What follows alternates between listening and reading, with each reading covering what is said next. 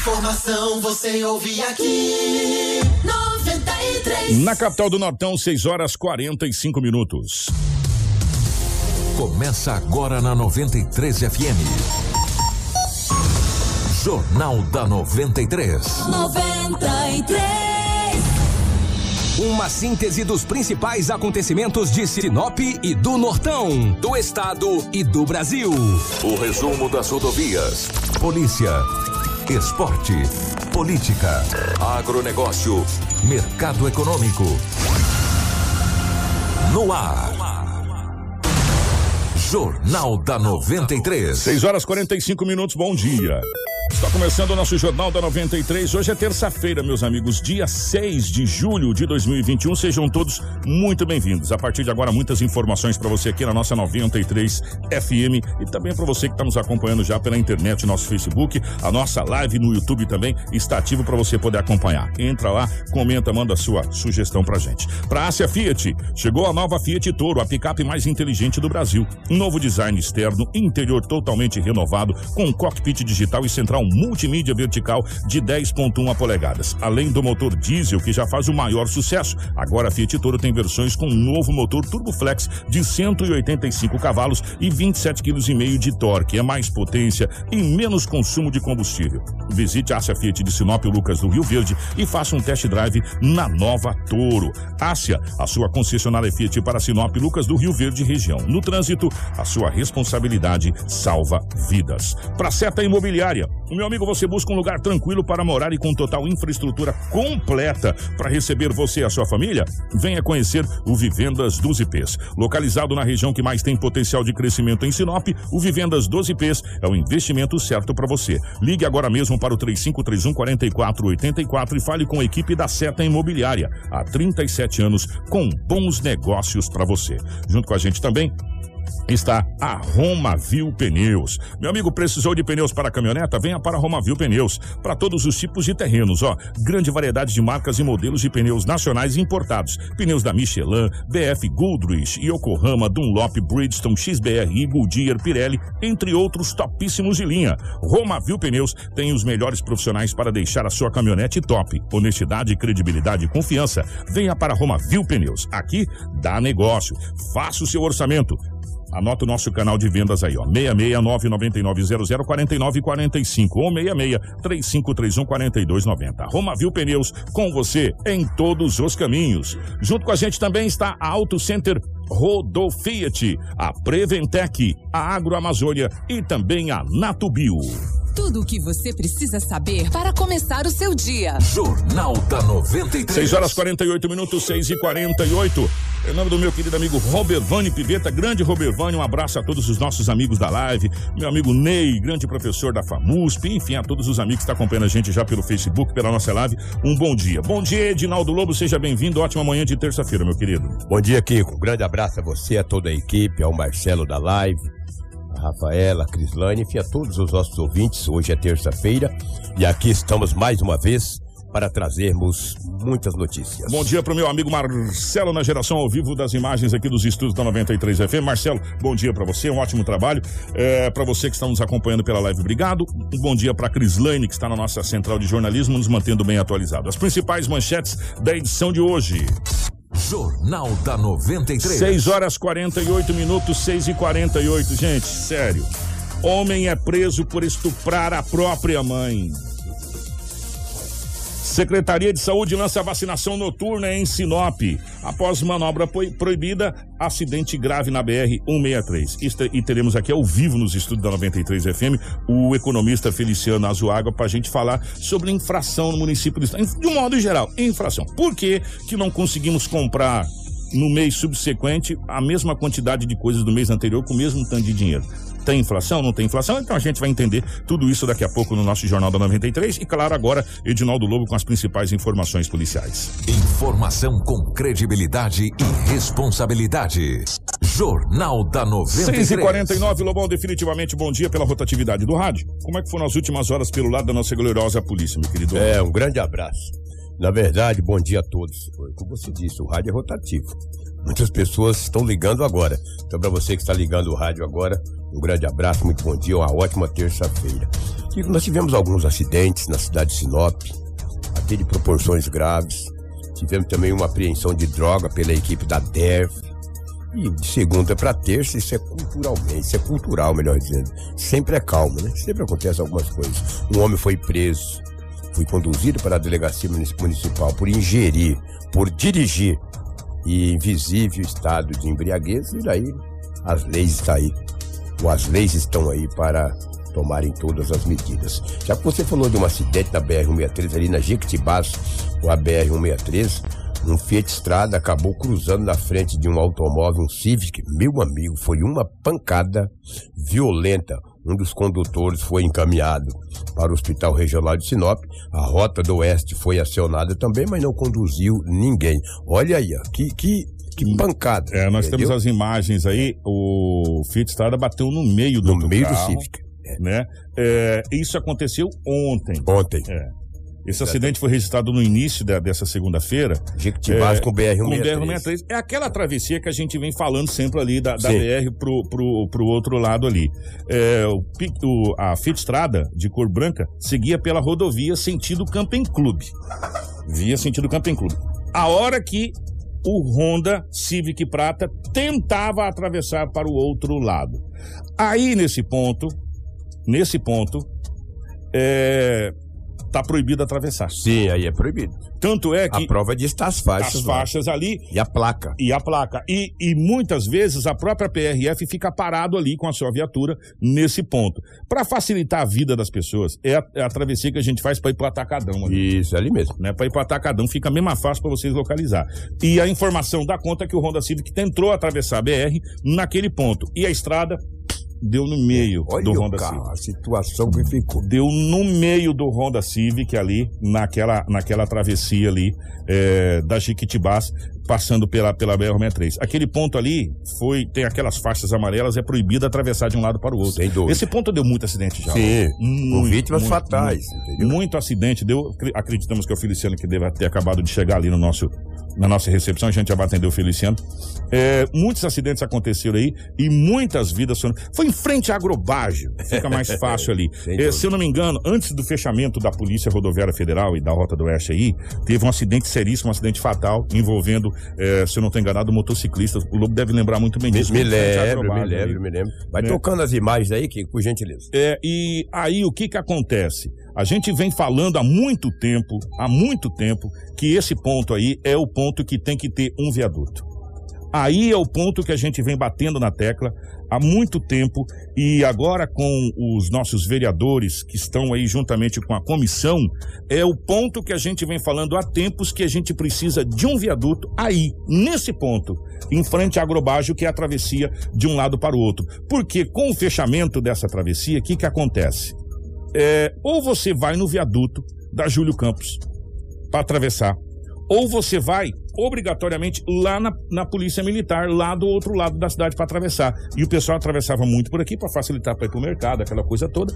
E nesse caso especificamente dessa travessia, ontem deu nisso aí, deu nesse acidente aí. Só que de qualquer forma, viu, Lobo? Hum, É, se é proibido atravessar, é proibido atravessar, né? sem dúvida.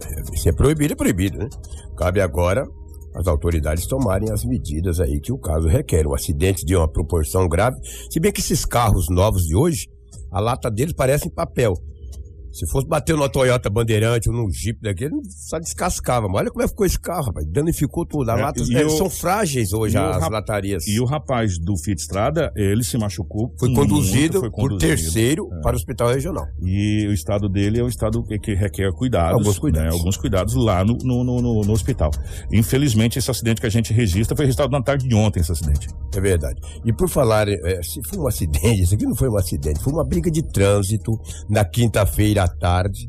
Na sexta-feira nós trouxemos aqui que um homem que dirigia um Fiat Estrada acabou desentendendo com um motorista que dirigia uma Ranger da cor branca. Após eles discutirem no trânsito, ali próximo da entrada de Cláudia, próximo ao Camping Clube ali, houve uma discussão acalorada, uma discussão verbal. O condutor do veículo Estrada disse que ligaria para a PRF. E daí o homem que estava dirigindo a, Ranger de cor branca sacou de uma arma de fogo e efetuou um disparo no rosto de um jovem de 27 anos de idade. E o estado desse jovem é grave. É, né? é preocupante. Eu conversei ontem com familiares do, da vítima, do homem que recebeu o tiro. Falou: olha, Lobo, ele já passou por uma cirurgia, mas requer alguns cuidados. É preocupante. A, a polícia tem as imagens do carro, mas não deu para ver a placa aqui. Não, a polícia só- a polícia está investigando. Só os veículos É, aí. só os veículos. Dá pra ver a Fiat Estrada na frente. Na frente. E a Ranger atrás. atrás. Olha aí, entendeu? As autoridades constituídas já têm as imagens, está investigando para tentar chegar até o autor desse homem que efetuou os disparos. A polícia também acredita que de repente, nas próximas horas, ele possa se apresentar.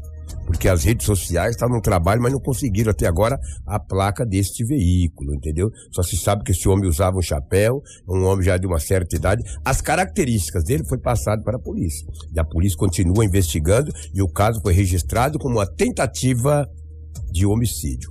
O homem que recebeu o tiro tem 27 anos de idade. Aí fazer o quê? Briga no trânsito é problema. Que mas, coisa, né, é, mas a polícia deve chegar, Kika, ter esse condutor desta desse veículo, seja dessa Ranger de cor branca. Triste, né? Muito triste. É triste, e, e- e como que a gente tá sem paciência, né? Sim, rapaz? exatamente. Tem Foi o que nós falamos na sexta-feira. É, uma discussão de trânsito faz com que a pessoa saca de uma arma e atira no rosto da No outra pessoa. rosto, Mas é. que isso? É. É nós estamos? Ah, foi feita uma cirurgia, foi retirado o projeto do, do- do- do- praticamente do crânio do homem. Que loucura, pensou? rapaz. Que loucura. E o, homem, e o homem requer muito cuidado, o estado Sim. dele é grave, o estado Está dele é grave. delicado. Um tiro no rosto de uma pistola? Você tá céu. brincando. Imagina, pô. Imagina. E eu conversei com. o Aliás, tem até uma irmã dele que vai me conceder uma entrevista para falar. Depois eu vou passar para o nosso departamento de jornalismo para que nós possamos, de repente, falar com a família. É, ontem era 16 horas e 40 minutos. A Polícia Civil, a equipe da DERF, recebeu uma denúncia anônima que no bairro é, Menino Jesus, na rua Ayrton Senna. Olha o nome da rua, que rua, mas, Rua Nome Ayrton bonito. Senna. Nome bonito. E tantas mazelas que acontecem naquela rua que tem o nome de, de um gigante do esporte mundial, né? Que é o Ayrton Senna. Tinha um homem, um casal, que supostamente eles poderiam estar vendendo drogas. A polícia já tinha informação e já vinha investigando aquele homem de 23 anos de idade. Chegando na residência, numa casa azul de madeira, o homem estava sentado em uma cadeira de área.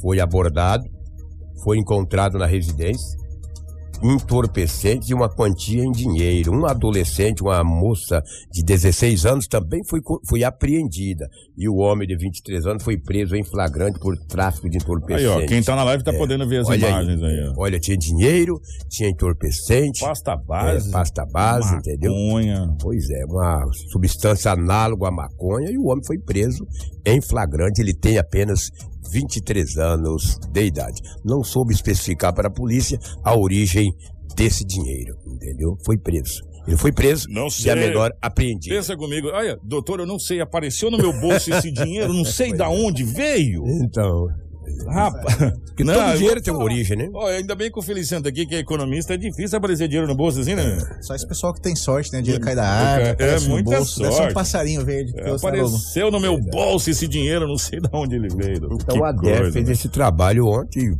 prendeu o jovem de 23 anos e apreendeu a menor que também estava na residência. Então foi um trabalho daí da Polícia Civil da cidade de Sinop.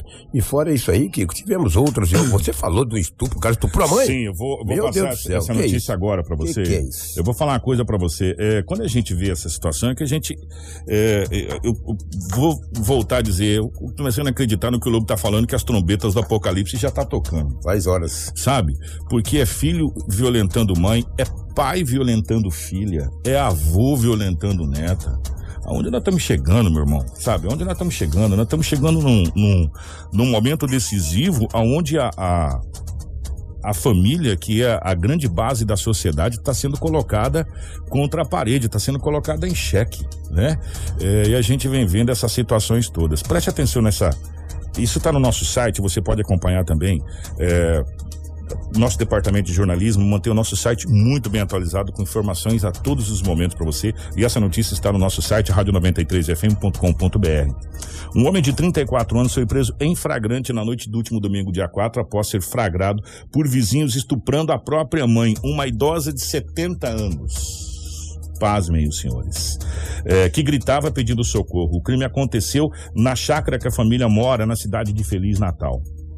De acordo com as informações, testemunhas acionaram a polícia militar por volta das 19 horas e relataram que o suspeito estava estuprando a própria mãe, mas que tinha sido detido por populares. No local, os policiais foram informados que o agressor costuma ingerir bebida alcoólica e que deixa sobre efeito é, de álcool também.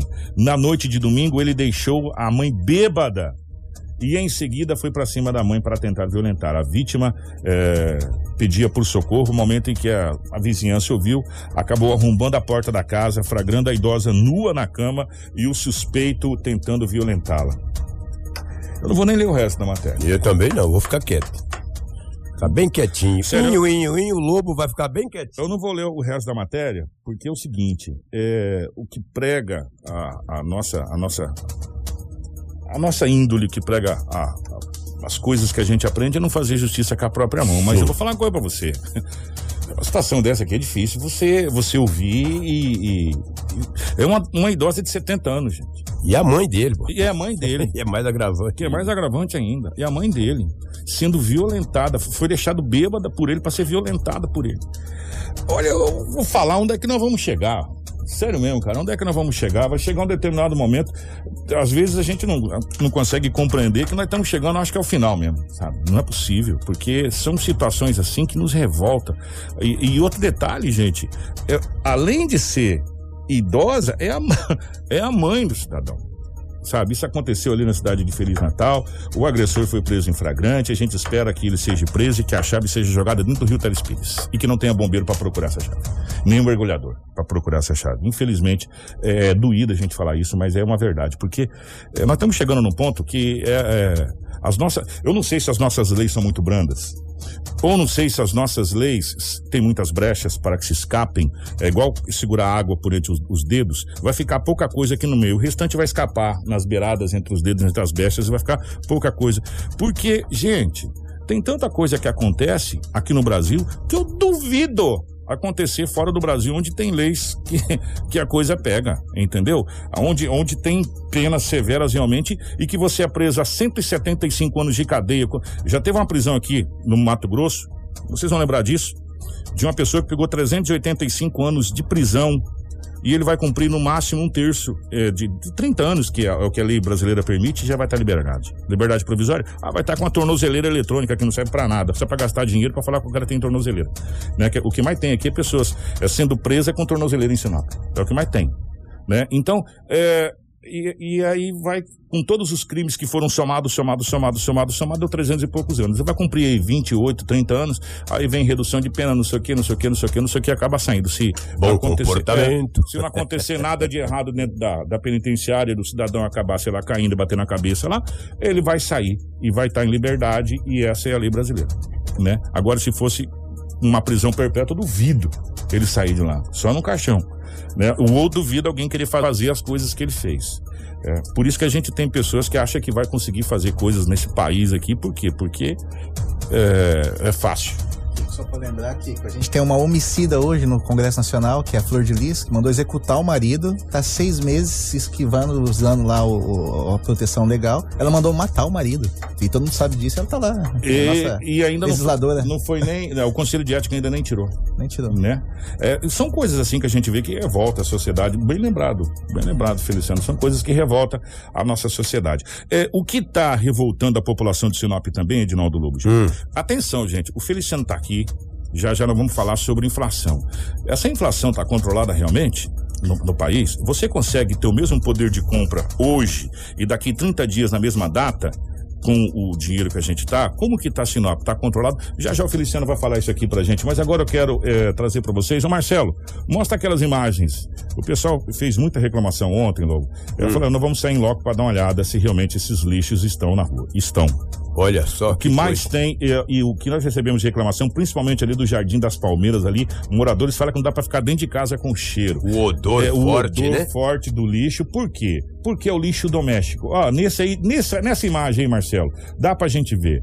Porque o lixo doméstico, se você conseguir voltar àquela anterior, Marcelo, no lixo doméstico, as, as pessoas colocam o quê? Resto de comida, arroz que sobrou do prato, aquela coisa vai colocando tal. E por quê? Porque ela é recolhida, ela é recolhida a cada dois dias e não, não dava odor. Quando ele fica muito tempo acumulado, meu irmão, aquilo fede. Né? E o, o pessoal tá reclamando demais do odor. Vai passando agora, Marcelo.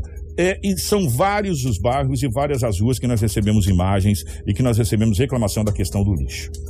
Ontem na Câmara de Vereadores, não só o lixo, como a questão da iluminação que nós tínhamos falado aqui também foi pauta do pequeno expediente. Sim. É, acompanhei alguns vereadores que se pronunciaram a respeito dessa situação, né? Tanto do lixo quanto também do da iluminação.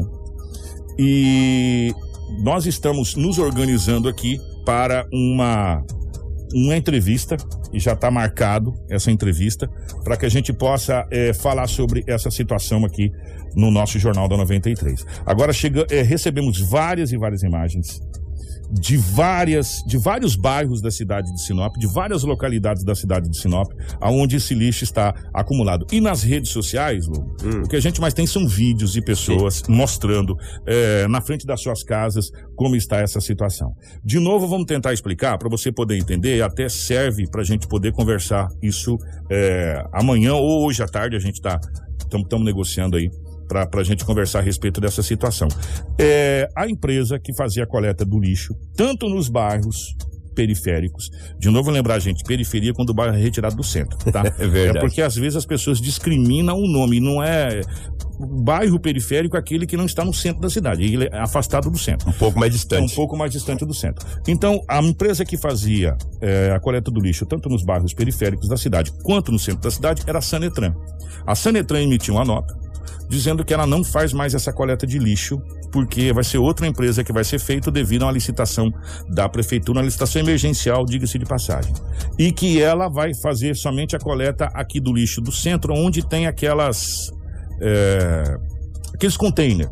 Né, que tem um caminhão especial para fazer a coleta do lixo no centro da cidade. E nos bairros periféricos ficou para essa empresa. O que está acontecendo é que não está sendo feito. Né? Já tem lixo acumulado desde a última quinta, quinta-feira. Nós estamos aí, quatro, imaginou, cinco, seis dias lixo eh, na frente da sua casa? Olha, a Maria Barbosa mesmo entrou aqui e falou: olha, o caminhão da coleta de lixo passou aqui no Adriano Leitão ontem à noite. Tinha passado só na quarta passada. Na quarta-feira passada. Então ficou, ó, quarta, quinta, sexta, sábado, domingo, segunda, cinco dias. Não há jabuti que aguenta. Cinco Tá dias. Então, é essa situação. A demora está fazendo com que o lixo se acumule. E um detalhe: como a gente tem cachorro e gato pra caramba nas ruas da cidade de Sim. Sinop, Eles rasgam eles as sacolas, rasgam né? tudo, vira o. Essa aqui, Marcelo, obrigado. Vira os exemplos. Esse aqui está sendo é, recolhido pela Sanetran.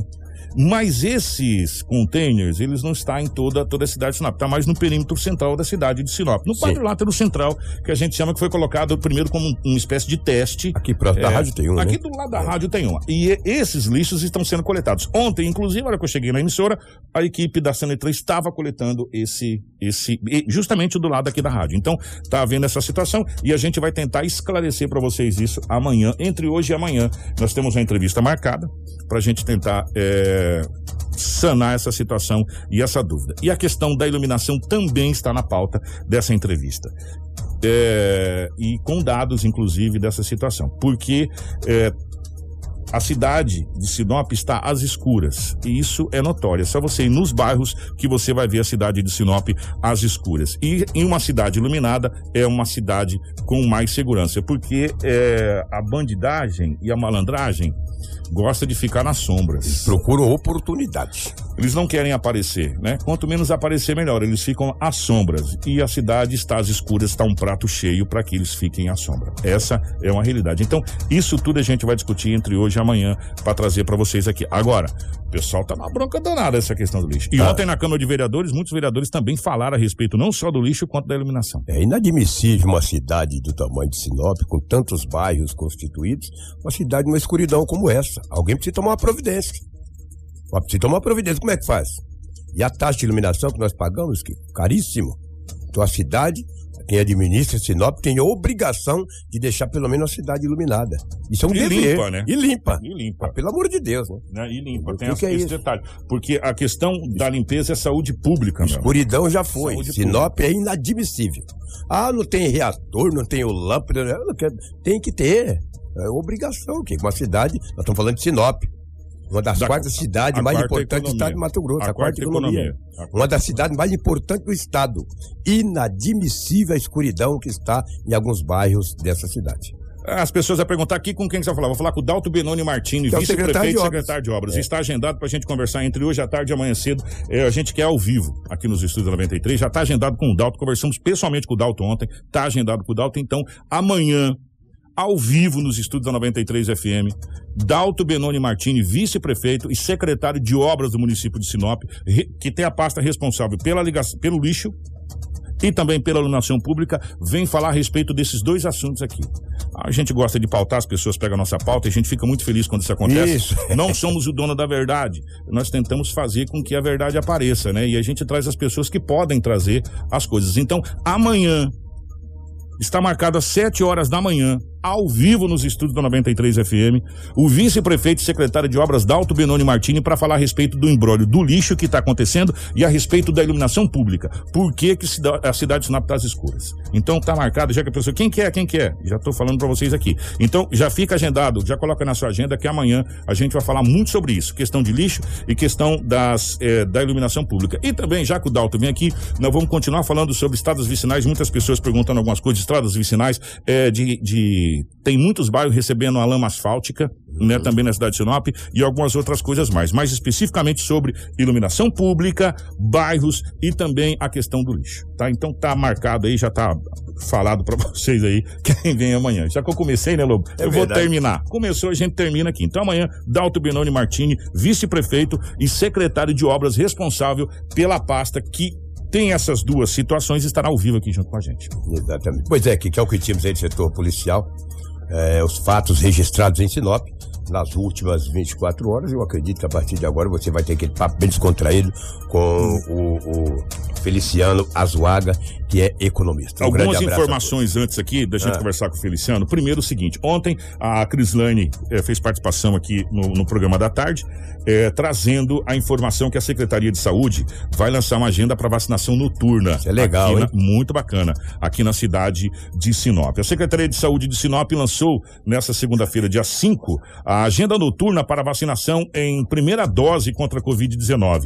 A partir de, de hoje, o Centro Integrado de Atendimento CIA do Jacarandás, as unidades básicas de saúde UBS Primaveras, São Francisco e Maria Vindilena 2 passam a atender até às 20 horas para vacinação dos munícipes.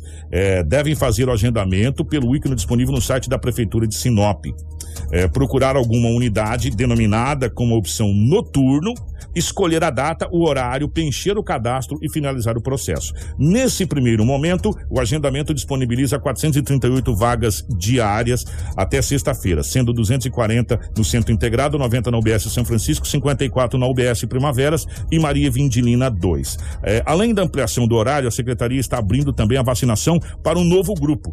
Trabalhadores de transporte coletivo rodoviário de passageiros urbanos e de longo curso, conforme o Plano Nacional de Operacionalização da Vacina contra a Covid-19. O grupo é formado por motoristas e colaboradores. A estimativa feita pelo Ministério da Saúde é que em Sinop esse público é formado por pouco mais de 240 pessoas. É, a vacina também segue disponível para pessoas com 50 anos ou mais trabalhadores da indústria, trabalhadores da educação e saúde, e comprovação de vínculo ativo com cópia eh, do olerite, por exemplo, caminhoneiros, grávidas e puérperas com laudo médico, lactantes, deficientes permanentes e pessoas com comorbidades. Conforme a secretaria, a abertura do agendamento noturno não altera a programação já em funcionamento. Então, se você está querendo, vá fazer, é, vá fazer sua, o seu cadastramento aí, tá? A vacina segue disponível para pessoas com 50 anos ou mais.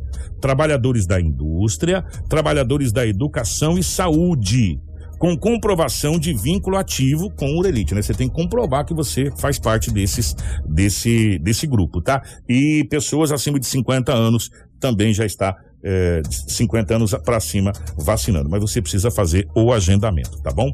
É, e se você quiser vacinar noturno, durante o dia você está trabalhando, você tem que escolher lá a opçãozinha que diz lá noturno para você poder vacinar. Caso contrário, você não consegue é, ter acesso a essa vacina.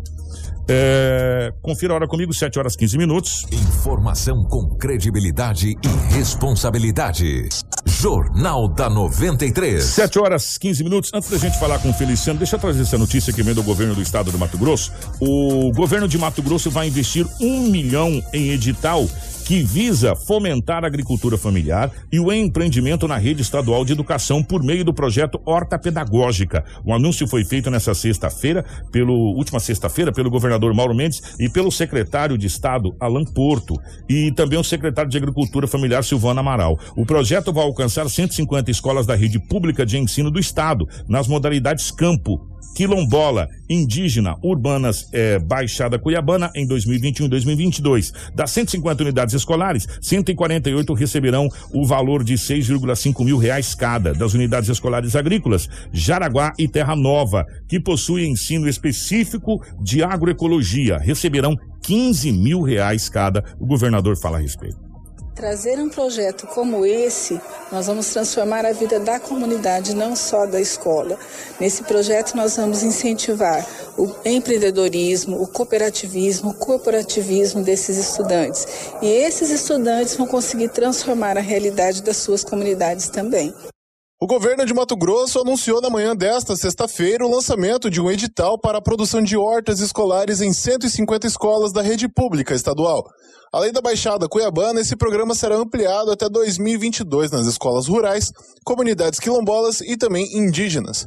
O edital prevê um investimento de um milhão de reais, sendo 500 mil subsidiado pela SEDUC e o restante pela SEAF. Nós buscamos primeiro difundir essa prática que é interessante, que é uma prática da agricultura familiar, uma prática de produzir alimentos de forma sustentável.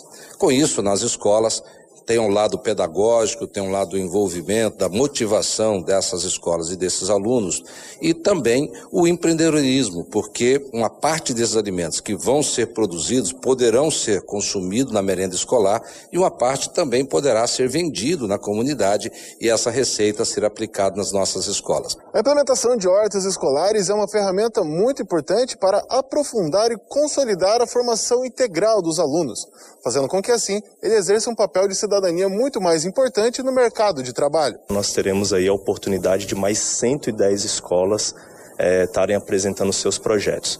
Esse público tem como alvo os nossos estudantes, fortalecer o protagonismo juvenil, o empreendedorismo, enfim, é uma grande iniciativa do governo do estado de Mato Grosso. Naturalmente, a secretaria, em parceria com a Secretaria Estadual de Educação, vai entrar com a parte do recurso, com 50% do recurso, e também se colocar à disposição dos, dire dos diretores de escola em diversas cidades do estado de Mato Grosso, para que a gente possa, com a Empaer, ajudar na assistência técnica, na formação desse projeto, para que a gente possa ter aí um resultado positivo. Tudo o que você precisa saber para começar o seu dia está aqui no Jornal da 93. É um projeto muito bacana, já visto que nós estamos aqui numa região extremamente agrícola, né? E há muitos anos atrás, as pessoas vão lembrar disso, as pessoas que da, da minha época, acho que Feliciana é da minha época estudava, é, na minha época, a gente tinha é, práticas agrícolas. Sim, sim. Né? A horta da Escola Nilson de Oliveira Pepino, qual é, as, as, as, merendeiras faziam a merenda, era cultivada pelos alunos que faziam práticas agrícolas. A gente tinha um tobatinha que ia buscar esterco, né, para cuidar da horta. Era o professor, se eu não me engano, Hilário Straub, que cuidava com a gente da, da horta. E tinha cenoura, tinha alface, tinha repolho, tudo que era plantado ali na escola né? Cheiro verde, é, rabanete, e a gente cuidava com muito carinho, né? Da, daquela horta. Né? E hoje a gente não vê mais essa situação. A molecada acha que isso nasce no supermercado. É, ou nasce dentro da latinha. É, acha, acha que a vaca tá na. É, o leite tá na prateleira, não tá na vaca. Né? Então, faz falta essa situação. E parabéns por esse incentivo, e principalmente na, na, na, na onde tem realmente as, a, as zonas agrícolas, as zonas rurais. Né? A gente fala em Terra Nova, tem as agrovilas, enfim. Muito bacana realmente esse projeto e que ele possa se estender para mais escolas, né? Para que a criançada possa voltar a mexer na terra para poder entender como funciona é, a questão da própria agricultura, da alimentação, essa coisa toda. Muito bacana mesmo. Parabéns ao governo do estado. Vamos fazer o seguinte, eu vou para o intervalo. Na volta o Feliciano está aqui. Nós vamos conversar com o economista da maneira que você queria conversar. Nós vamos, nós vamos perguntar aquilo que você está querendo perguntar. Por que, que a gente tá, não está conseguindo comprar o que a gente comprava no mês passado com o mesmo tanto de dinheiro, no mesmo lugar, pegando a mesma coisa da mesma marca? Se a, a, é a inflação, se, se é a deflação do nosso salário. O, nós vamos conversar com ele de uma maneira que eu acho que todo mundo vai tentar entender, é, para tentar explicar. E principalmente, será que as coisas vão melhorar ou não? Fica ligado, a gente já volta. Tudo o que você precisa saber para começar o seu dia. Jornal da 93. Informação com credibilidade e responsabilidade. Jornal da 93. 7 horas 25 minutos, 7 e 25 estamos de volta com o nosso Jornal da 93. Agora sim, recebendo aqui nos estúdios da 93 FM o economista Feliciano Azuago para a gente conversar sobre vários assuntos. Mas nós vamos conversar de uma maneira que eu acho que vai ser entendível para todo mundo. Feliciano, primeiro, bom dia, obrigado definitivamente aqui com a gente. Bom dia a todo mundo que está nos acompanhando, os ouvintes, aos internautas também nas redes sociais. E Kiko, vamos fazer esse bate-papo, né? Porque tá assustando, né? É. E no mercado virou um filme de terror. Nossa senhora, to- ah, quando chega a hora de fazer a compra, a gente fala, não, vamos lá ver o que, que nós vamos conseguir fazer agora. Mas vamos começar por, por partes. Inflação. Explica para as pessoas que eu acho que tem uma grande confusão do que é a inflação. A inflação é o seu dinheiro perde poder de compra ou é os produtos que aumentam demais ou nenhuma da- das duas coisas? A gente escuta na TV, na rádio o tempo todo, inflação, o preço subiu. Só que vamos pensar, se o preço sobe, se o salário sobe, tem problema? Nenhum, né? O preço sobe, o salário sobe, beleza. Inflação não é só o preço subindo, é a gente ficando pobre, a gente tem que lembrar disso. Toda vez que você escuta lá, inflação subiu, é, eu tô ferrado. Porque o preço sobe mais rápido que o salário. O aluguel está subindo 37%, o salário subiu 5%. Então, inflação é alguém está mordendo o seu bolso, você não está vendo. Por isso que a gente chama de imposto inflacionário. E quem que está levando essa grana aí? O governo. O governo aumenta a quantidade de moeda na economia. Essa quantidade de moeda faz os preços subirem, porque os produtores percebem que tem mais dinheiro sobrando. Só que o dinheiro não está indo para você, está indo para o governo fechar as contas deles. O governo, geralmente o governo federal. Esse, isso que é o problema da inflação. É um imposto inflacionário. É um imposto de renda que não tem a Receita Federal para te tributar. Você vai sendo tributado pelos preços. E nesse, e nesse momento que nós estamos vivendo, no momento de, de, de pandemia, onde o poder de compra das pessoas caíram drasticamente, mas caíram muito. Não é ir na contramão, ou, Totalmente, totalmente na contramão, né? Porque quem sofre nessa situação de inflação não é aquela pessoa que aplica, tem banco, tem gerente, aplica em fundo, tem o valor corrigido. Na nossa época aqui, vamos lembrar da nossa época lá, lembra na época do Sarney, na época do Collor, tinha o famoso overnight. Então quem tinha o dinheirinho ali no Bamerindos, no, fale- no falecido Noroeste, é. tinha o overnight. Então a inflação era alta, mas o cara tinha o dinheiro corrigido todo dia, o cara tinha dólar, o cara tinha ouro guardado em casa. Então ele não acaba não perdendo. Quem tem essa proteção não perde. Quem que se ferra? A dona Maria, que tem que comprar, ia desesperadamente quando recebeu o salário, ia pro mercado, porque o preço disparava. O seu João, aquela pessoa mais simples que perde dinheiro, perde poder de compra no período de inflação. Então agora quem tá perdendo é o assalariado, é aquele funcionário que não tem reajuste. Quem se protege, tá protegido sempre. E hoje a gente fala ah, no, sentido, o Brasil está com a inflação con- controlada de, de na casa de dois, de menos de dois dígitos ao ano. Perfeito. Que é o que se fala, não é? Isso. Mas na prática a gente não está vendo isso. É porque tem coisas que são pontuais que pegam no bolso brasileiro e são coisas fundamentais pro dia a dia. Então, só para dar um exemplo de Sinop, né? Quando a gente pega a inflação geral de Sinop, tá 0,80, que é a pesquisa feita pela CDL Sinop, que parceria com a Unemat.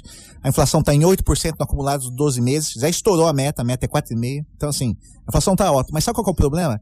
Coisas que são importantes para a família, para quem tá me escutando. Aluguel, gasolina, o diesel pro caminhoneiro. Esses preços, preços eles explodiram. Só para dar um exemplo. É, o salário aumentou 5%, mas o aluguel o acumulado, que é o IGPM, que é o índice que reajusta os contratos de aluguel, ele está em 37. Agora caiu um pouquinho, foi para 35. Por que, que ele está nesse acumulado tão gigantesco, o IGPM? Já o ano passado também ele estava em 30 e poucos. Porque esse índice, que é o IGPM, ele tem uma variável ali, que é uma variável que explodiu, a variável câmbio. Então, quando o dólar dispara, puxa esse índice para cima. Só que o brasileiro, o cidadão que está me escutando aí, ele não ganha em dólar. Deixa eu te fazer uma pergunta. Por que que quando o IGPM dá deflação, que a gente já viu a deflação acontecer no IGPM, não baixa o aluguel? Porque as pessoas não conhecem qual que é o índice, as pessoas não conseguem cobrar isso na hora de fazer o contrato. Tá? Teve, teve isso já, uns anos anteriores, houve uma Deflação. deflação. Só que muita empresa fala assim, não, eu só somo os valores positivos. A gente já viu isso em contrato de aluguel. Então o cara tem que ter conhecimento, tem que saber lá cobrar. E o que está acontecendo agora, Kiko, esse aumento aí de 37%, a recomendação até que eu passo e tá todo mundo recomendando é, senta lá com o seu proprietário do imóvel e fala assim, ó meu amigo, não dá. Não dá, vamos tocar esse indicador, vamos pegar um índice mais normal, vamos pegar o INPC, que ajusta o IPTU de Sinop, vamos pegar o, o IPCA, que é o índice da inflação do Banco Central. Agora, 37, e quem abusar demais do seu inquilino aí também, vai acabar ficando com o imóvel vazio. E numa situação dessa, para você realocar sem essa barganha de negociação, vai ficar com o imóvel vazio um bom tempo. Ou, ou judicializar. Ou vai Só que aí os- as duas partes vão perder, É, então, mas vai aí um atrito e é Fica aquele rolo danado e judicializa. né? Então tem que muita ter, acho que, um bom, senso, O bom senso. Até o, o governo está definindo aí criar um novo índice que seja um, um índice mais real para o brasileiro, né? Pegar um índice que está atrelado a variáveis que impacta, não impacta a vida aí do consumidor no dia a dia, não dá. O- a gente, quando a gente fala em termos de aumento de preço, agora a gente vai tentar vir para a questão dos mercados, tá, gente? É, a gente fala quando está faltando produto. Ah, o, o- deu um problema lá na chuva, não deu feijão. Aí o feijão ficou mais caro, por quê? Porque não está tendo tanto feijão. Nesse momento, em que o poder de compra do brasileiro caiu, e nós tivemos mais uma safra recorde, nós estamos tendo sobra de produtos. É, e a gente não está vendo nem a- aquela balança comercial do governo entrar em ação para colocar produto que o Brasil tem um- uma reserva que entra em mercado quando é necessário até para dar uma diminuída. A gente está vendo que está quietinho, está tudo peninho, ou seja, está sobrando produto. E por que que a gente não consegue comprar carne? Tá todo mundo na dieta do frango e do filho do frango. Você sabe quem é, é o filho do frango, né? Da, da galinha? O ovo.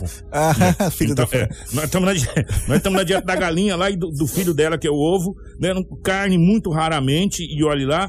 E, e a gente compra hoje com 100 reais. Daqui 30 dias, no, mesmo dia 6 de agosto, eu não consigo comprar a mesma coisa no mesmo lugar com os mesmos 100 reais.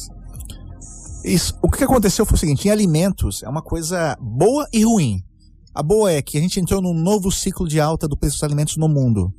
E não é só alimento, é petróleo, é alumínio, é cobre. Esses produtos, eles começaram a subir o preço. A gente vai ter um ciclo de alta aí de uns 3, 4 anos novamente. A gente teve isso lá em 2002. Misericórdia. Essa é uma situação boa, por que, que é boa? Porque o estado de Mato Grosso é um estado exportador. O Brasil, Lobo, é, Lobo Kiko, é, o Brasil está numa situação muito ruim, o Brasil. Só que se você pegar Mato Grosso, Mato Grosso do Sul e Goiás, nós somos uma ilha dentro de um país que está quebrado. Por quê? Porque esses países, esses estados exportam. Então, o preço da soja subiu, o preço do- da carne subiu. E está subindo por qual motivo? Então, não pergunta, mas por que está subindo esse preço no mundo inteiro? É porque a China voltou a crescer de forma muito forte, está faltando esses produtos no mundo e os preços dispararam. Eu estava olhando de saca de soja, Kiko. Saca de soja em Paranaguá bateu 164 reais a saca. Para quem se lembra de anos atrás, anos de crise atrás, era 16, 18, aí bateu 70, 68, 80, tá 164 lá em Paranaguá. Sorriso bateu ontem 150 reais. Então isso é graças à China. Só que esse é o lado positivo. Entra mais dólar no estado, o governo enche de dinheiro lá, tá pagando as contas. Qual que é o lado ruim? É o lado do cidadão comum. Pô, picanha virou item de luxo. Picanha virou, virou dois, dois ovão agora. Picanha, meu irmão. Diesel subiu hoje 6%. Terça-feira é um bom dia, só que é um péssimo dia para os caminhoneiros. Subiu mais 6%. A Petrobras anunciou e o preço ainda está defasado em relação ao preço internacional. Então a gente está percebendo que esses aumentos estão impactando aí na vida do, do cidadão e está assustando. E alimentos. Tá? Alimentos, isso, que, isso que é notícia ruim também. Alimentos não tem uma previsão disso voltar a reduzir. Porque tem um outro fator. O preço, além de ter subido, Kiko, a gente tem um segundo fator que é, esses preços são cotados em dólar. Como, como você disse, né? Até uma reserva. Essas reservas, elas não existem. Tá? Não existe intervenção de governo, o impacto de intervenção do governo no mercado global desses produtos é, é, é zero. É, no é global nulo. não tem jeito. É, é- é zero. É zero. O, gente, é, e aí a gente fica numa situação que perguntar para o, o Feliciano o que, que a dona de casa pode fazer hoje? Porque do jeito que a coisa está indo, e você está falando que nós vamos passar por um processo de três anos de aumento, nós estamos sentindo pela, pelo primeiro ano, agora, nessa, nesse aumento, nós temos mais dois anos pela frente. O que fazer nesses dois anos? A dona de casa não tem muito o que fazer, porque ela pode substituir um item por outro. Então, é, carne, combustíveis, não tem muito que, não tem pra onde correr. Agora você me fala, tem alguma coisa para fazer? Tem. A única variável que a gente consegue controlar, que aí o governo poderia tentar fazer esse controle, mas não numa forma de controlar direto na canetada, é tentar trazer o câmbio de novo para baixo. A gente viu que o dólar deu uma disparada no passado, bateu quase seis reais, voltou a recuar, recuar, recuar, recuar. Mas aí eu pego o outro lado da economia. Vamos trazer o câmbio para baixo. Aí o que, que acontece? Os agricultores estão ganhando hoje, começam a perder de novo. Mas a gente vai ter que fazer esse equilíbrio. Não dá, talvez, só para o agricultor ganhar e o dona de casa se quebrar. Então a gente tem que trazer isso para o meio de campo. Só uma coisa que eu gosto de falar, imagina o seguinte, no, no governo, nós temos quem gasta, que é o governo, que é tipo o filho, e tem o pai, que é o Banco Central. O Banco Central que é o, é o que manda ali, que fala assim, olha, se você passar da linha, eu vou te dar uma cintada, né? Vou te puxar a orelha.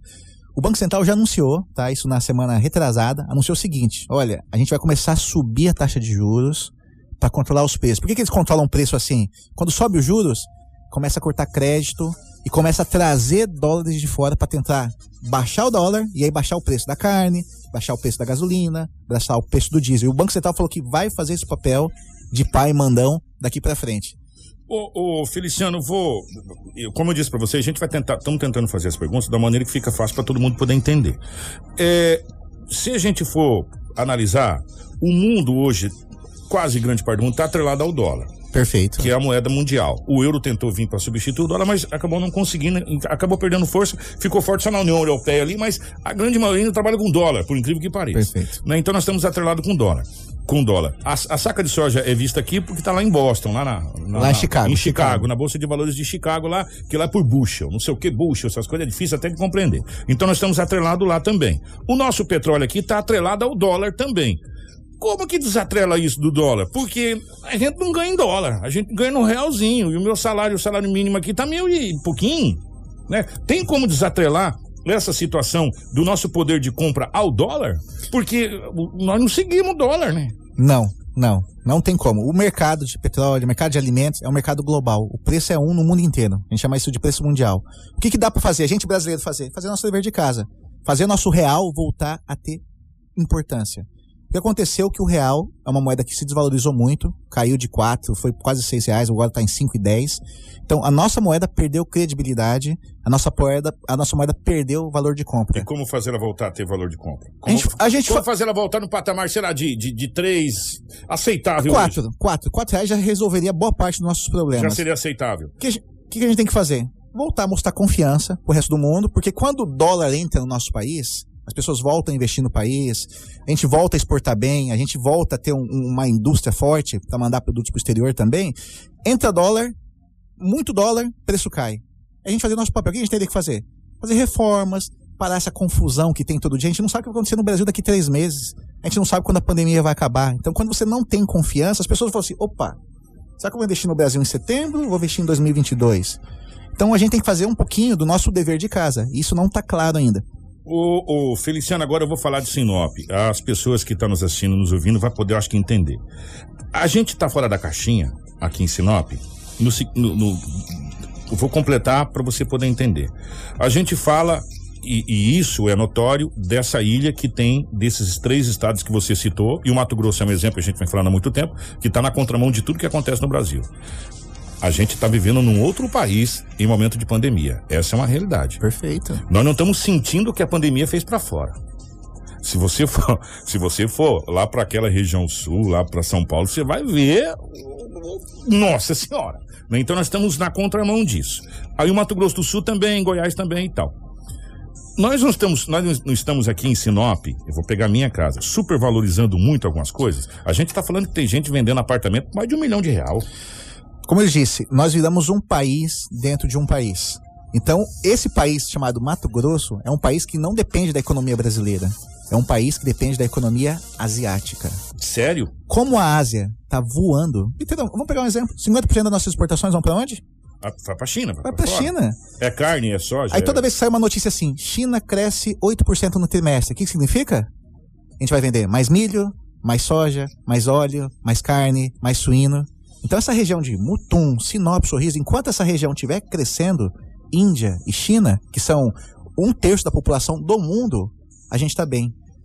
Então por isso que eu falei, a gente virou um país dentro de um país. E a perspectiva desse, desse fenômeno de crescimento continuar é de três décadas. Porque lá nesses países, a população está saindo do mato, indo para as cidades. Quando você sai do mato e vai para a cidade, o que, que você Para quer de ter? para de plantar. Você quer, ter, de- você quer ter um carrinho, É. você quer comer uma carninha, você comia besouro, comia insetos, você quer comer uma picanha de Mato Grosso, quer comer uma carne de porco. Tá, por, isso que, a- por isso que a carne tá com um valor tão elevado aqui. Por isso que a carne está um valor extremamente elevado. Porque cada vez que tem essa transição demográfica lá, as pessoas saem do, do campo, saem da roça e vão para a cidade, elas querem consumir o quê? Gasolina. Vai ter mais caminhão, vão consumir diesel, vão consumir uma carninha, querem comer, querem comer mais alimentos, mais proteína. E essas proteínas, você não tem local no mundo para aumentar a produção agrícola. E nós? Os fundamentos, que eu falo assim, os fundamentos do Mato Grosso são excelentes. Porque nós temos um produto que é escasso no mundo, é um produto que está aumentando a demanda ano a ano, mas eu disse, tudo tem um, um problema. Então, para quem exporta, para as cidades exportadoras, é excelente. Agora imagina Alto Paraguai, que não exporta nada. Só que aí, Feliciano, eu- gente, eu tô aproveitando pra gente tirar todas as dúvidas aqui, porque é muito raro a gente ter o Feliciano pra gente poder conversar e, e que tenha um conhecimento tão vasto na, na questão da economia. E nós aqui em Sinop, nós não estamos inchando. Deixa eu explicar. Deixa eu explicar. Nós temos aqui mais de 240 bairros. Em todos os bairros que você vai tem construção. Se você for comprar tijolo em Sinop hoje vai ser difícil, você vai ter que encomendar, porque não tem. Você vai ter que encomendar tijolo. Ó, daqui 15 dias eu tenho que fazer, eu tenho que. é, a, a- a nossa indústria, o, a, o nosso, a nossa construção civil, vamos colocar nesse sentido, não para. O que a gente mais vê em Sinop é uma coisa que a gente há muito tempo nem sonhava em ver: prédio sendo Aham. construído. Não é? Nós estamos verticalizando, Sinop está subindo. E cada vez mais alto. E cada vez mais alto. Já já a gente vai estar passando aí rapidinho de 40 andares aqui. Pode esperar. Cada vez mais alto. Nós estamos subindo. É, nós não estamos correndo o risco de inchar ao invés de crescer? Tem esse risco, porque você é uma ilha, você acaba atraindo mais É, pessoas. porque quando você incha, você sabe o que, que vem, né? Vem o, o- o- o- a- a- as coisas complicadas, que aí o poder público não acompanha esse crescimento. Isso está provado. E não é o poder público só local, não. É o, é poder público de modo geral. É de mamãe caducando. Não consegue acompanhar esse crescimento. É que o mercado, a economia é muito mais dinâmica do que o poder público, né? Até fala que a, a economia ela é 4.0 e, e o poder público às vezes é 1.0, é lento, é burocrático, é no carimbo, é na papelada. Tem esse risco, mas é muito melhor você crescer, porque a economia está se fortalecendo, a cidade está gerando oportunidades. Você falou uma coisa importante: gerou um boom de construção civil e começou a faltar material de construção ano passado. Só que tem a consequência, né? Cimento disparou, alumínio. Mas esse, esse fenômeno de faltar materiais não é um fenômeno brasileiro, é um fenômeno global. Só para dar um exemplo, conversando com um amigo meu lá nos Estados Unidos essa semana, no domingo, ele me falou que tá faltando alumínio no mundo. Então quem tem que fazer esquadria, material para construção civil tem que ver agora. A Coca-Cola tá parando de fabricar latinhas nos Estados Unidos porque não tem alumínio. A Ásia ela tá drenando esses recursos porque isso é escasso, isso depende de mineração e não tem isso no mundo. Então, países que, por sorte, têm minério, tem alimento, Kiko, esses países estão tão, tão explodindo. É isso que eu não consigo entender. Sabe o que eu não consigo entender? Eu vou lá. O a Vale do Rio Doce descobriu aqui, é, o Carajás aqui, Isso. minério para não sei quantos anos. Isso, isso aqui não é, não é, não é, não é fake news, isso aqui é fato. Naquela região de Mirassol do Oeste também foi encontrada uma jazida, já já está sendo, foi mapeado pela pela Vale do Rio Doce, que vai dar para tirar minério de ferro, essas coisas de minério lá durante mais de 20, 30 anos quase que inesgotável uma fonte se você for calcular. Sem contar outros e outros outros. Por que, que a gente fica pedalando como a gente tá? Se nós somos um país que produz alimento para o mundo, se nós somos um país que produzimos mineral para o mundo, se nós somos um país que produzimos carne ou proteína, como lá eles não chamam de carne, chamam de proteína, animal para o mundo, que aí a gente pega o suíno, pega o bovino para o mundo. É, se nós somos detentores da maior genética para fazer é, boi precoce, antigamente esperava três anos para matar um boi, hoje é sei lá, seis meses, o boi já tá pronto, gordo, parrudo, a gordura boa para derreter. E nós estamos passando por esse perrengue todo? Porque a gente tem que saber o que a gente faz com esse recurso. Você vai pegar esse recurso, fazer infraestrutura. Se você vai gastar em saneamento, em rodovia, o que, o que melhora a produtividade do brasileiro é uma coisa. Outra coisa é pegar o dinheiro e colocar num VLT, se colocar num estádio de futebol que não tem, não tem gente. Então, assim, é como que você usa o recurso. Não adianta você estar cheio do dinheiro e não saber o que faz com ele. E o que a gente percebeu nas últimas décadas no Brasil é que não adiantava você ter muito recurso e não saber investir naquilo que vai dar retorno para a população. Vamos pegar um exemplo do VLT. Olha só. Você tá- acabou de falar ali, um programa de agricultura familiar que é importantíssimo para a educação das crianças, um milhãozinho de real. Um milhão. Lembra quanto foi o VLT? 1.4, é 1.400 Não, e ag- vezes maior. E agora eles querem trocar o vai levar tempo pelo BRT. Mais Tá- uma outra. Então não adianta você dar dinheiro. Eu até brinco, não adianta você dar dinheiro para quem não sabe o que fazer com esse, com esse dinheiro. O Mato Grosso, o Mato Grosso e essa ilha dentro do, dentro do Brasil, que são esses três estados, se- corre o risco de não souber aplicar esse dinheiro nos próximos, nas próximas três décadas, que dá 30 anos, da gente depois ficar em situação complicada? Eu vou falar, população. Ou, ou se souber também aplicar o dinheiro, da gente ser o, o oásis, ser aqui, sei lá, o Dubai do Brasil. Vamos dar um exemplo, né, de uma aplicação de recurso assim. A população tem que cobrar. A gente está com um problema de talvez de ter uma crise hídrica a partir de setembro. Esse problema não apareceu semana passada. É um problema que está vindo há 10 anos do sistema elétrico brasileiro. A gente não faz reforma, a gente não cria uma legislação adequada. Quem que vai pagar o pato agora? Aumento de energia, bandeira vermelha, 20%. 52% só. 52%. Quem vai pagar o pato? A gente. Então, enquanto a gente ficar. Eu gosto de repetir isso sempre que eu venho aqui, eu até falo isso. Enquanto a gente ficar bajulando político, quem vai se ferrar somos nós. Então, tem, tem que cobrar. O que, que tá precisando? Será que a gente tem que precisar, precisar de escola ou de VLT? Estádio ou saneamento básico? Pô, vamos parar pra pensar. Mato Grosso, um estado riquíssimo desse. 70% das cidades não tem esgoto. As pessoas bebem água com coliforme. Será que isso está correto? As escolas, nesse calor é absurdo. Muitas escolas não têm ar-condicionado. Então, assim, a gente tem que ele- elencar prioridades. Porque a conta, que, que eu repito sempre, a conta sempre chega pro mais fraco. Quem não consegue escapar da energia elétrica é o mais pobre. Quem não consegue, quem, quem que vai lá pra UPA, lá, vai pro postinho, que às vezes não tem um especialista, é sempre o mais pobre. Então, acho que a gente tem que elencar as prioridades, porque isso bate no bolso. E quando você vai no mercado, hoje eu falo que vira um filme de terror, eu tava conversando até com a minha esposa ontem. Você fala assim, imagina uma pessoa que ganha um salário mínimo, Kiko, que teve um aumentinho aí de 5%, a pessoa vai lá fazer uma feira, vai no supermercado fazer a compra do mês, a pessoa se assusta. Óleo de soja aumentou 80%, carne aumentou 50%, a energia vai subir 20%, e talvez vai ter uma crise hídrica que vai ter que subir mais 30% a bandeira vermelha. Onde que a gente vai parar? Gente, eu, eu, eu- ó, eu, eu- vou, eu vou fazer um combinado com o Feliciano ao vivo, que quando a gente combina ao vivo, não tem como fugir depois. Falar, não, você combinou ao vivo. A gente tinha que fazer mais bate-papos assim, para tentar explicar por partes, é, como que, talvez criar uma cartilhinha, uma regra, de como a gente pode tentar, em casa, a dona Maria, o seu Zé, o seu João, sentar, fazer tipo uma espécie de um planejamento, de como ele pode tentar dar uma pequena equilibrada nessa situação. Porque se a coisa continuar do jeito que tá e a gente continuar do jeito que tá, vai chegar um momento que nem ovo a gente vai conseguir comprar. Essa é a realidade, você, todo mundo sabe disso. Porque todo o dinheiro que a gente vai, vai ganhar vai ser para pagar a luz, vai ser para pagar a água, vai ser para pagar impostos.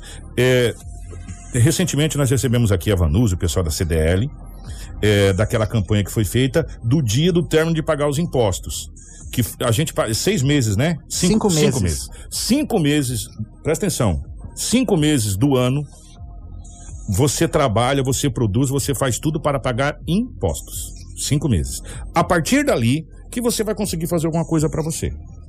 Até lá, você pagou de imposto. A gente podia criar uma cartilinha, uma regra, para tentar eh, mostrar para as pessoas a maneira de- dela tentar equilibrar essa situação, Feliciano, porque você sabe que tá puxado, né? Tá puxado. Tá eu, eu- puxado. Eu, mesmo me assusto. A gente faz um monitoramento pela CDL dos preços e você acaba se assustando. Mas como eu disse, são itens pontuais que explodiram.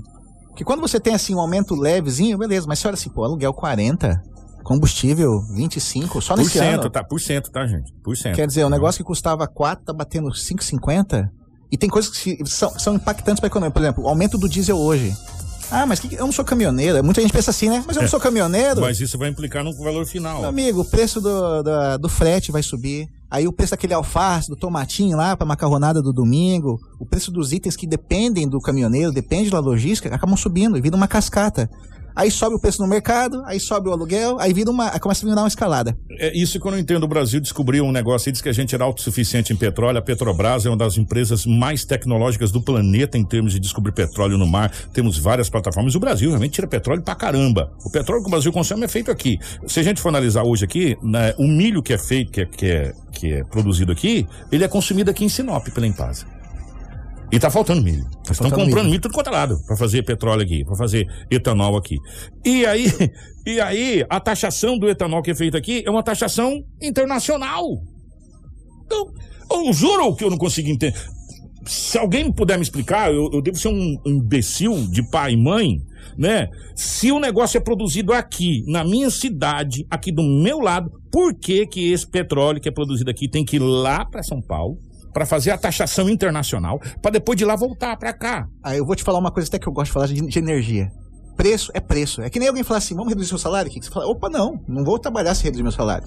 Preço é preço, preço é mercado. Agora tem um detalhe que dá pra gente cobrar imposto. Quando você pega aquela sua conta de energia de 200 reais, vamos lembrar ali, 80 pila é imposto. Aquele dinheiro, aquele dinheiro não, é- não vai voltar para benefício para você. É para pagar conta de TJ, para pagar conta de assembleia, para pagar conta de político. Não dá. 40. A gasolina que o pessoal vai abastecer daqui a pouco tá 5,70. É 2,20 de imposto. Você coloca 40 litros, 90 pila limpa ali de, de tributação. Então isso não depende do mercado chinês, não depende do americano, depende do dólar, depende sabe de quê? ICMS da, da Assembleia. É das pessoas que a gente conhece aqui que estão lá. Eu vou- Então, eu- esse é um detalhe. Imposto, a gente pode mudar. Preço da China, consumo chinês. Não. A gente, não vai, a gente pode brigar aqui o dia inteiro. Sabe o que vai acontecer lá? Nada. Agora, cobrar aqui os nossos representantes para mudar a regra de alíquota, os caras estavam querendo cobrar tributo do sol. Quer dizer, o brasileiro, assim, subiu o preço da energia. Opa, vou pegar a energia fotovoltaica porque vai ficar mais barato. Ah, não, vou te cobrar. Aí, pô, não dá, né? A gente fica fugindo, só que parece o cachorro que entra do rabo de vez em Rapaz, tent- tentaram esses tempos atrás, tentaram não, acho que conseguiram taxar posto, artesiano que a pessoa já tinha em casa furado desde a época que chegou em Sinop. É, de- a Franciele fez uma pergunta aqui, pra gente fechar. Ô Franciele, obrigado pela pergunta. Não tem como o pessoal diminuir a exportação um pouquinho, deixar um pouquinho pra nós, pra nós aqui, só pra dar uma barateadinha pra nós aqui no mercado interno? Não. Não tem como É, fazer é, uma é, regra? Você bem. Não, não tem como. Não Tipo, tem. ó, você produz 100, você exporta 60, mas 40 fica Porque sabe o que vai acontecer? É. Sabe o que vai acontecer? acontece na prática? Se você coloca um preço fora do mercado internacional, em vez de vender saca a 140, o governo manda vender a 100. Sabe o que vai acontecer?